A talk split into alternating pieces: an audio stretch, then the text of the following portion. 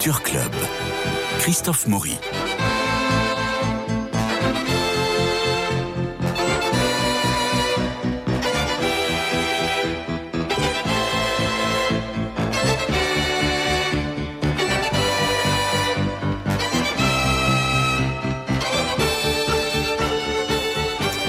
Eh bien aujourd'hui c'est la fête de tous les auditeurs, imaginez-vous. Bien oui, parce que c'est la Saint-Fidèle. Alors Mélina de Courcy et Guillaume Sébastien, vous nous emmenez aujourd'hui au musée d'art moderne de la ville de Paris pour assister à la grande rétrospective de l'œuvre d'Anna Eva Bergman, artiste norvégienne née en 1909 à Stockholm, décédée à Grasse en 1987. À 20 ans, elle rencontre Hans Hartung qu'elle finira par épouser en 1957, 28 ans après une liaison en dents de scie et qui devait être assez passionnante. Mais enfin, sa première exposition au musée d'art moderne de la ville de Paris date de 1977. C'est une figure clé de la peinture d'après-guerre. Elle multiplie les styles, les approches, utilisant en virtuose la feuille de métal. Alors, Mélina de Courcy, racontez-nous votre visite. Alors moi j'ai fait une découverte, donc ça c'est merveilleux. C'est une découverte pour tout le monde, j'ai l'impression, non? Parce qu'il y a pas mal d'œuvres qui sont dans les collections permanentes du musée de la ville de, de Paris. Mais enfin, on s'était jamais arrêté comme ça devant 200, de, 200 chefs-d'œuvre que le- nous, qui sont exposés aujourd'hui. Oui, absolument. Donc une découverte pour vous comme pour tous nos fidèles auditeurs. Voilà, et une découverte heureuse parce Ouais. que c'est, c'est, comment dire, c'est profondément bouleversant en fait, et c'est très beau. Ouais. Donc c'est une femme qui a, euh, vous l'avez dit, euh, été euh, la femme de Hans Hartung. Oui. Et c'est étonnant parce qu'il y a quelques années, il y a eu cette grande rétrospective Hans Hartung dans ce même musée. Et on parle de cette femme, Anna Eva Bergman, dans cette rétrospective Hans Hartung, mais qu'on ne connaît pas vraiment. Et donc là, c'est le revers de la médaille. Et euh, cette femme est tout à fait intéressante. Elle a vécu une, une, une- je dirais, une œuvre en deux temps. Jusqu'à 39 ans, euh, elle est euh, marquée par la Scandinavie, mais surtout, elle est illustratrice, caricaturiste très singulière, avec un trait très expressif. Donc, elle dessine dans les années 30 pour les journaux, pour des éditeurs, etc. Et euh, après 1945, elle s'extrait de toute représentation humaine et elle vit une rupture. Elle se tourne vers la nature et euh, elle se tourne vers une peinture qui ne représente plus la figure humaine, mais qui n'est pas pour autant abstraite.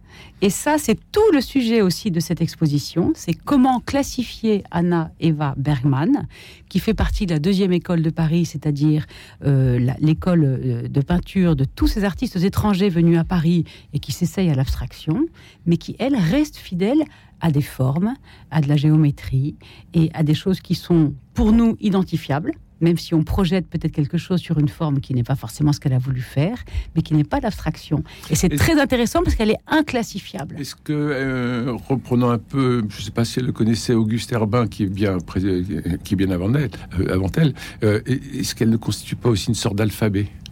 Si, absolument. Absolument, tout à fait.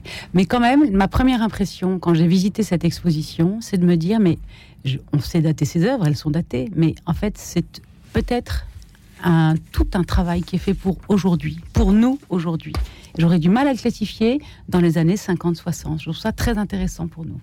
Guillaume Sébastien, Alors moi, j'ai, comme Mélina, j'ai, Oui, vous avez été adoré subjugué, cette, ouais. ex- cette exposition parce que, alors Anna Eva et Ba- Bergman, pour les, les gens du, du monde de l'art, euh, c'est un nom qu'ils, qu'ils, qu'ils connaissent, mais euh, un peu seulement parce que euh, il y a effectivement, il y avait la dernière exposition était il y a quand même une quarantaine d'années, et puis surtout c'était la femme de Oui. donc la femme de, de ce grand peintre de, de l'abstraction d'après-guerre, Hans Hartung. Et vous savez, c'est très compliqué d'être le, le conjoint d'un artiste.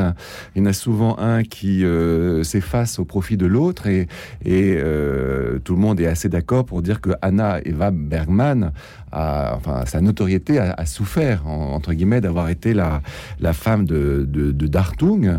Euh, ça, c'est la première chose. Ça La lui a deuxi- pas interdit de peindre comme Gustave Mahler avec non, Alma. pas du tout, mais voilà, c'était c'était comme ça. Ouais. Le- les, les femmes étaient un peu plus dans l'ombre euh, que leurs maris. Euh, on s'intéressait plus aux, aux hommes peintres qu'aux femmes peintres. C'est une c'est une réalité. La, la- la deuxième euh, raison de cette euh, redécouverte, c'est qu'il y a une nouvelle une euh, génération de d'historiens de l'art. Vous savez, sont c'est tout ça, ce sont des ce sont des hommes hein, et, des, des- une- et qui ont euh, qui redécouvrent euh, euh, l'œuvre de cet artiste, donc qui est morte il y a déjà pas mal de temps.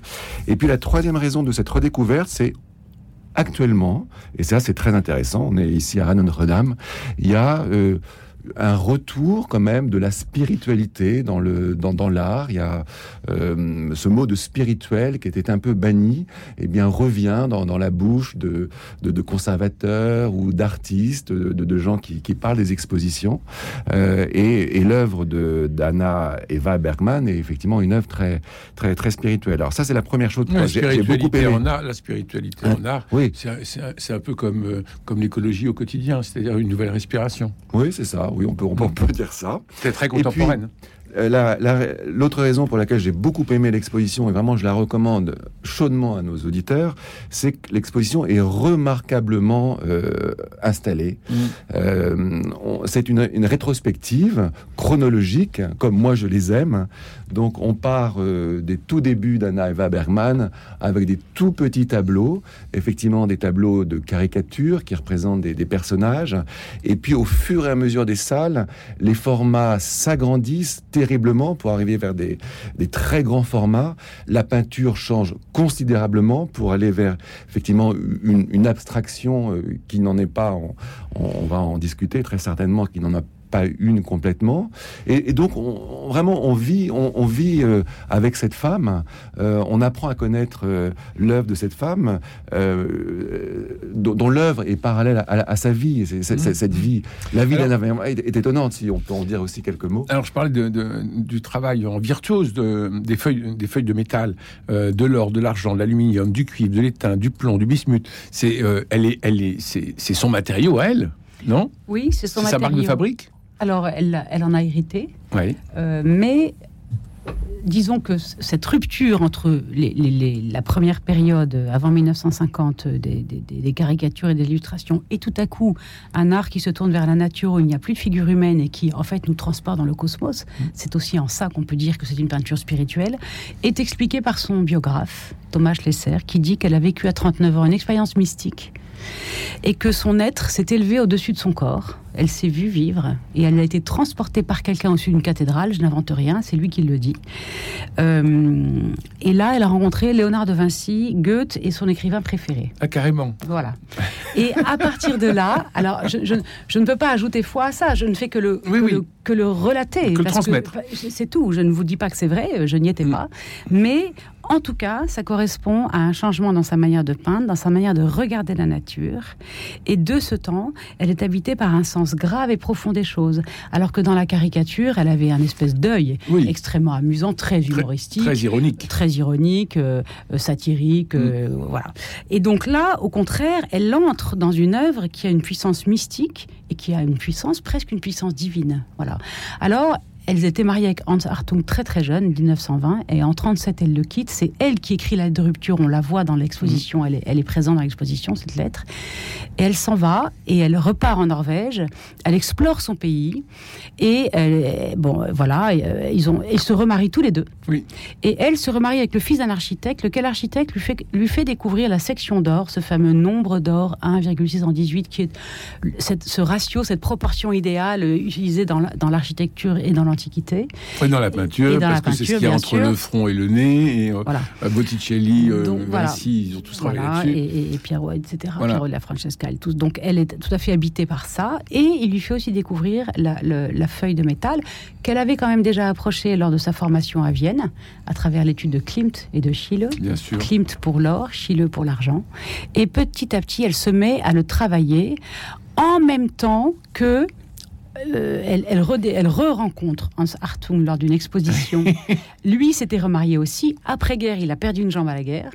Et dans cette exposition, qui est l'exposition du beau-père d'Hans Hartung, c'est de nouveau l'étincelle. Bim. Et bim, ils, ils, divorcent tous les deux, ils se remarient. C'est comme une histoire, une histoire tout à fait phénoménale. Une histoire formidable. Voilà. Alors, ils avaient vécu à Minorque, tout jeune mariés.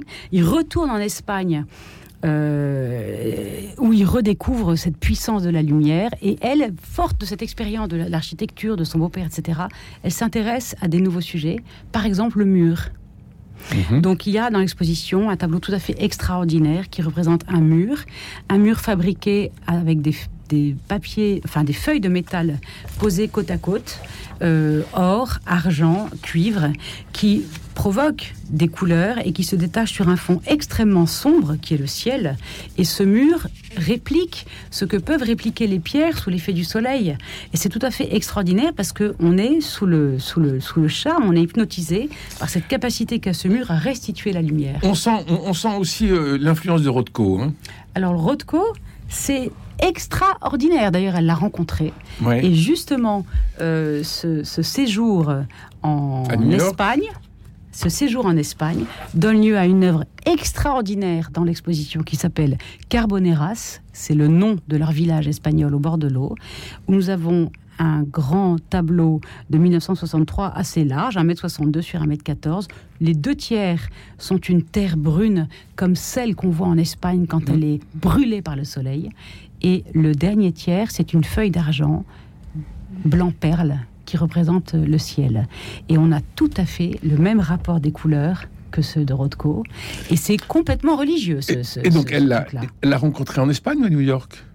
En fait, en je- France. Je, je ne pense pas qu'on puisse dire que l'œuvre de d'Anna Eva Bergman a été influencée par Rothko, hein, parce que ça a été une rencontre assez, assez Non, tardive. mais il y a un clin d'œil. Oui, bien sûr, on- on- il y a effectivement des, des- des rapports, mais ils se sont rencontrés assez tardivement, euh, régulièrement, régulièrement aussi, parce qu'il y a eu une, une amitié assez forte entre euh, Anna Eva Bergman, euh, Hans Hartung et Rothko. hein. et euh, Anna Bergman est allée voir Rothko souvent aux États-Unis, aux États-Unis, mais l'œuvre de Bergman était déjà euh, Bien ce qu'elle est oui, bien avant sa rencontre avec Rothko. Mais moi, j'étais. euh, ce qui est assez incroyable, c'est que c'était une grande voyageuse, euh, Bergman.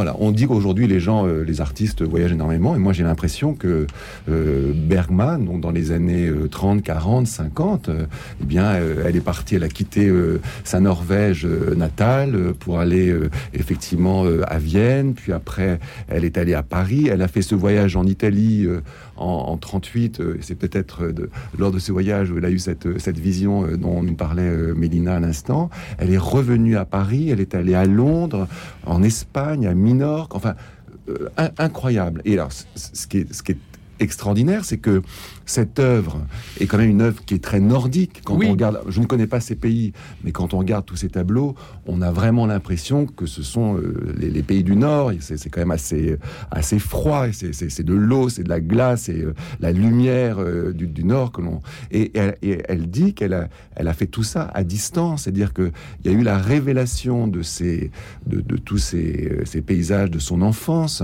de ses racines, quand elle était euh, à Paris, euh, à Antibes, où elle a effectivement euh, terminé sa vie à partir de 73. Et, et beaucoup d'artistes sont comme ça, c'est-à-dire ils se, ils, ils se révèlent lorsqu'ils ne sont pas, lorsqu'ils ne sont plus euh, chez eux, Ils transportent leur leur terre propre de- univers. d'origine. Mm. Ils transportent leur propre univers.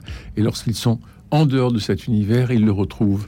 Mélina D'ailleurs, Courcy. pour rebondir sur les- la question des voyages, elle a fait trois fois une exploration de son propre pays natal. Et la troisième fois, il est allé avec Hans Hartung, avec qui elle s'était remariée. Ils sont revenus avec plus de 1000 photos. Donc elle a travaillé après sur photos dans leur maison atelier d'Antibes qu'ils avaient construite dans une, une oliveraie dont ils avaient respecté parfaitement les plantations, vraiment un respect de la nature, une relation à la nature tout à fait extraordinaire, hein, tous les deux vraiment, très actuelle. C'est pour ça que je dis que c'est quand on voit cette œuvre, on pense à nos problématiques d'aujourd'hui alors qu'elles ont, euh, elles sont des années 50, 60 et 70. C'est ça qui est tout à fait extraordinaire. Et en fait, elle a beaucoup travaillé par rapport à ces photos en, en recherchant l'émotion. euh, Du cliché. du cliché et, et en, en disant qu'on ne peut pas peindre si on, est, si on ne s'est pas fondu dans cet univers, si cet univers nous a- ne vous a pas traversé vous-même physiquement. Donc c'est une expérience physique. Et de, de ce rapport à la nature. Et notamment, euh, je dirais, moi, ce qui m'a peut-être le plus frappé, c'est ce rapport au, au rocher, au roc, à la montagne. Euh, ils sont allés jusque très au nord, en Norvège, aux îles Lofoten, c'est très très loin. Et donc sur la, sur la mer, tout à coup, des montagnes apparaissent comme une espèce de gros blocos. Ou bien sur la banquise, euh, tout à coup, des pics rocheux noirs sur la, couche glaciaire blanche. Donc tout ça, ce sont des rapports de matière, des rapports de force, des rapports de masse. Et dans Fjord, par exemple, le tableau de 1968, Fjord, qui est une huile et feuilles de métal sur toile, euh, qui n'est pas très large, 1m62 de large par rapport au, motif. On pourrait, on pourrait l'imaginer de 5 mètres de large, ce motif. Il n'est pas si large que ça, mais on expérimente cet écrasement de la masse par rapport à ce qu'on est, de la masse glaciaire, de la masse de, rochers. Et il y a toujours ce rapport, euh, ce ratio entre un tiers qui est la mer, la mer très bleue, des deux tiers avec une toute petite bande de métal pour le ciel en haut, et cette espèce de bleu nuit que restitue la, la couleur et qui exprime cette masse du rocher. Mais c'est, on est hypnotisé par cette peinture. Pour reprendre cette peinture, il y a aussi Montagne Transparente, qui elle est un grand format de 180 sur 270 et qui est de la même époque, qui est incroyable parce qu'on ne sait pas si on a affaire à un glaçon euh, un glaçon, un iceberg, quelque chose de, flottant, et on a cette espèce de, force de bleu euh, euh, qui, qui, nous vient devant. Et vous parlez du mur tout à l'heure, et on est, on est à la fois dans la montagne, on est dans le mur, on est dans le froid, on est dans la glace, on est dans la transparence, on est dans le bleu, on est dans la divinité finalement. Et c'est tout à fait saisissant à voir. Il y a aussi quelque chose qu'elle a vraiment exploré au cours de ce voyage, ces trois voyages, c'est la question de l'horizon. La question de l'horizon est vraiment une question extrêmement récurrente, euh, surtout euh, à partir des années 65-66. Euh, et je, prends pour exemple ce tableau tout à fait extraordinaire qui lui fait 3 mètres de large, qui s'appelle Finnmark hiver, et qui est un, un tableau qui représente un grand ciel de nuit noire, comme on en voit en Norvège, puisqu'il fait nuit 20 heures sur 24. Et le sol le sol, la couche terrestre, dont on ne peut pas savoir s'il s'agit. On est sur Mars. De voilà, Mars, la Lune, l'écorce terrestre. C'est un, tiers du tableau euh, sur le bas du tableau qui est représenté en matière grise avec des éclats de métal or, de métal argent, des éclats de peinture noire, et on est dans un autre univers. On est sur la Lune et on regarde, on contemple l'infini, le noir, le noir qui, qui, nous aspire en fait, et qui est quelque chose qui l'habite elle au plus profond et qu'elle nous fait partager. C'est ça qui est extraordinaire, c'est que ce ne sont pas des peintures qui nous repoussent, si massives, si, euh, si lointaines, si cosmiques soient-elles, ce sont des, des, peintures qui nous, qui nous attirent, qui nous aspirent et qui nous renvoient à notre propre intériorité. Et qui poussent au silence. Oui, il y a un très grand, il y a un grand silence, très grand silence qui émane de, de tous ces, ces tableaux. Euh, et plus on avance dans l'exposition, plus on ressent ce, ce, ce, silence, notamment devant ces, ces, très grands formats. Enfin, moi, c'est ce que j'ai ressenti. Il y a une, aussi un désir de, de, de contemplation de, devant ces œuvres euh, qui est tout à fait euh, extraordinaire, vraiment euh, bouleversant. et encore une fois, moi, je, je, je suis fasciné de voir que cette femme qui euh, dont l'atelier était en, en, en, France, puisque elle est effectivement elle s'est établie en France à Paris avec euh, Hans Hartung, avec lequel elle, s'est remariée en 52, puis après Antibes en 73, donc quand même mm. euh, le sud. Euh, donc ce sont des endroits très ensoleillés où elle a pu faire ces, euh, ces tableaux qui n'ont rien à voir ah, avec ces tableaux de glace avec dans, son, dans le soleil de Provence, son, son, environnement. Ouais, enfin, oui. C'est absolu. Donc effectivement, ce, ce n'est qu'une, ce n'est qu'un un voyage intérieur. Enfin, c'est c'est un voyage intérieur qu'elle nous fait qu'elle nous fait vivre. Alors dans la chronologie, on passe de, de, de petits formats, moyens formats et puis grands formats.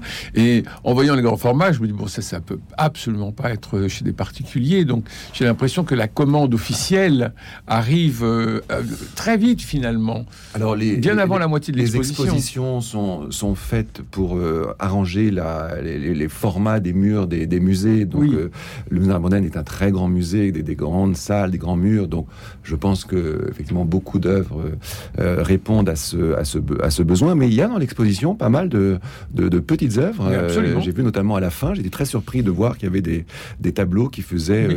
40, 40 par 40 cm, euh, dans lesquels elle était tout autant agile que pour les, les grands non, formats. Ma question, c'est que les grands formats euh, reviennent plus à la puissance publique. Oui, généralement. Mmh. Et, et, là, euh, ben on se dit, ça, ça, a été assez vite hein, son, euh, son, son, parcours, parce que elle va vite faire des grands formats. Donc, euh, je, je, me suis dit, elle, est, elle, va vite être achetée par la puissance publique. Oui, et puis elle est vite reconnue. Elle est vite reconnue, oui. 50-60. Elle a cette exposition au musée d'art moderne dans la ville de Paris en 77, et après, elle tombe un peu en désamour, en oubli. Mmh. Elle est redécouverte aujourd'hui. Et alors, par rapport au format, il y a, moi j'étais très surprise comme vous, euh, quand on descend à droite les quelques marches pour la dernière salle, sur le mur de gauche, gauche, il y a un petit pan de mur où là, il y a quatre petits formats de 12 cm chacun. Et quand on s'approche, sur 12 cm, elle nous, elle nous plonge dans l'infini. Ah oui. C'est la mer avec deux barres d'écume, une ligne noire qui simule un rocher qui devrait nous obstruer la vue mais qui ne la bouge pas. Il est dessiné en silhouette. Et là, mais on reste des heures. Mm. On est sur devant l'infini de la mer. De, de- Avec, de- un, avec un bleu proche de Geneviève Arras. Oui, absolument. que nous aimons beaucoup. Que nous aimons plateau. beaucoup, vous le savez. Non, c'est extraordinaire. Honnêtement, c'est extraordinaire. On a aussi un soleil. Moi, j'ai été fascinée par ce soleil. Parce que ce soleil qui date de Grand Soleil de 1956, donc au tout début quand même hein, de son utilisation de la, de- du métal, de la feuille de métal, il se détache. D'abord, il n'est pas véritablement sphérique, il est un petit peu ovale. Et il se détache sur un fond de nuit qui est en fait un léger dégradé bleu profond jusqu'à presque bleu un peu vert dans le haut. Et le contour est mangé par la matière qui l'entoure, comme si euh, l'univers rongeait la matière de l'astre. Et en fait, le regard ne cesse de circuler dans cette sphère parce que, à la faveur des petits carrés de métal qui sont posés les uns à côté des autres, vous savez pour travailler, elle travaillait à plat. Mm. Parce que la feuille de métal se pose à plat, donc elle avait des très grandes tables dans son atelier, et donc elle polissait comme un, comme un maçon qui veut faire du stucco avec du plâtre. Elle polissait son, sa matière pour. Et donc, il y a des effets plus ou moins vibrants, plus ou moins profonds, plus ou moins mat, plus ou moins brillants. Certains, dans leur contour, laissent paraître le, le- la, la couche picturale du fond. Donc, il y a une vibration extraordinaire. On reste des heures à regarder. Et on est en quelle année? 1956. Et en 68, elle peint grand rond. Euh, et c'est aussi un grand format de 200 sur 250 euh, euh, sur 250 cm et on a cette espèce de, de rond aussi que, que l'on regarde longuement parce qu'il n'est pas centré sur la toile. Il sort de la toile il vient vers la toile il y a tout un mouvement alors que tout est extrêmement statique. Guillaume Sébastien vous avez d'autres d'autres remarques ou des ou des tableaux qui vous ont marqué de cette exposition Écoutez, Euh, formidable il y en a, de euh, Anna Eva Il faut Bergman. vraiment aller voir cette exposition Oui. parce que c'est euh, c'est magnifique. Oui. C'est très beau. C'est une découverte hein, pour euh, pour beaucoup euh, beaucoup d'entre nous. Euh, Ah, faut y aller sans complexe. les- toutes il faut ces y œuvres. retourner, y aller, y retourner. La plupart de ces fois. œuvres euh, proviennent de, de la fondation Bergman euh, Hartung, donc, qui est à oui. Antibes, euh, où tout le monde n'a pas forcément euh, la chance euh, d'aller. Donc euh, là, il y a cette chance de voir euh, cette exposition. On, passe un moment absolument extraordinaire. Euh, voilà, donc moi j'ai beaucoup été intéressé. Et puis aussi par le parcours de cette, de cette femme, cette femme euh, d'un couple d'artistes, et qui a été, qui a vécu tout ce, ce 20e siècle de, l'art en partant de la Norvège, en arrivant en France, en passant par l'Espagne et, et, et- et Vienne. Donc c'est vraiment un parcours très, très étonnant une et, grande et liberté. Et oui, une, une femme moderne. D'ailleurs, il y a un- moi, j'aime beaucoup quand dans ce type d'exposition, on voit, il y a des photos ou des films sur les artistes. Mm. Et là, il y a un petit film qui dure trois minutes où on voit euh, Eva Anna Bergman dans, Anna Eva Bergman dans son atelier. Donc, c'est une femme, très belle femme, hein, avec des cheveux courts, hein, mais on la devine extrêmement euh, rigoureuse dans son Concentré, travail. hein. Très concentrée, Très donc très, très, très professionnelle. Ouais. Euh, et voilà, donc c'est intéressant. Elle, elle- elle parle un petit peu de son, de son travail. On la voit manier ses, euh, ses pigments, ses grandes, ses grandes œuvres. C'est une femme euh, très libre, non pas au sens euh, d'une espèce de, de, de faux folle ou de cocotte, comme on disait d'une femme libre au 19e siècle. Une femme très libre, avec Ah une non, intériorité Mm.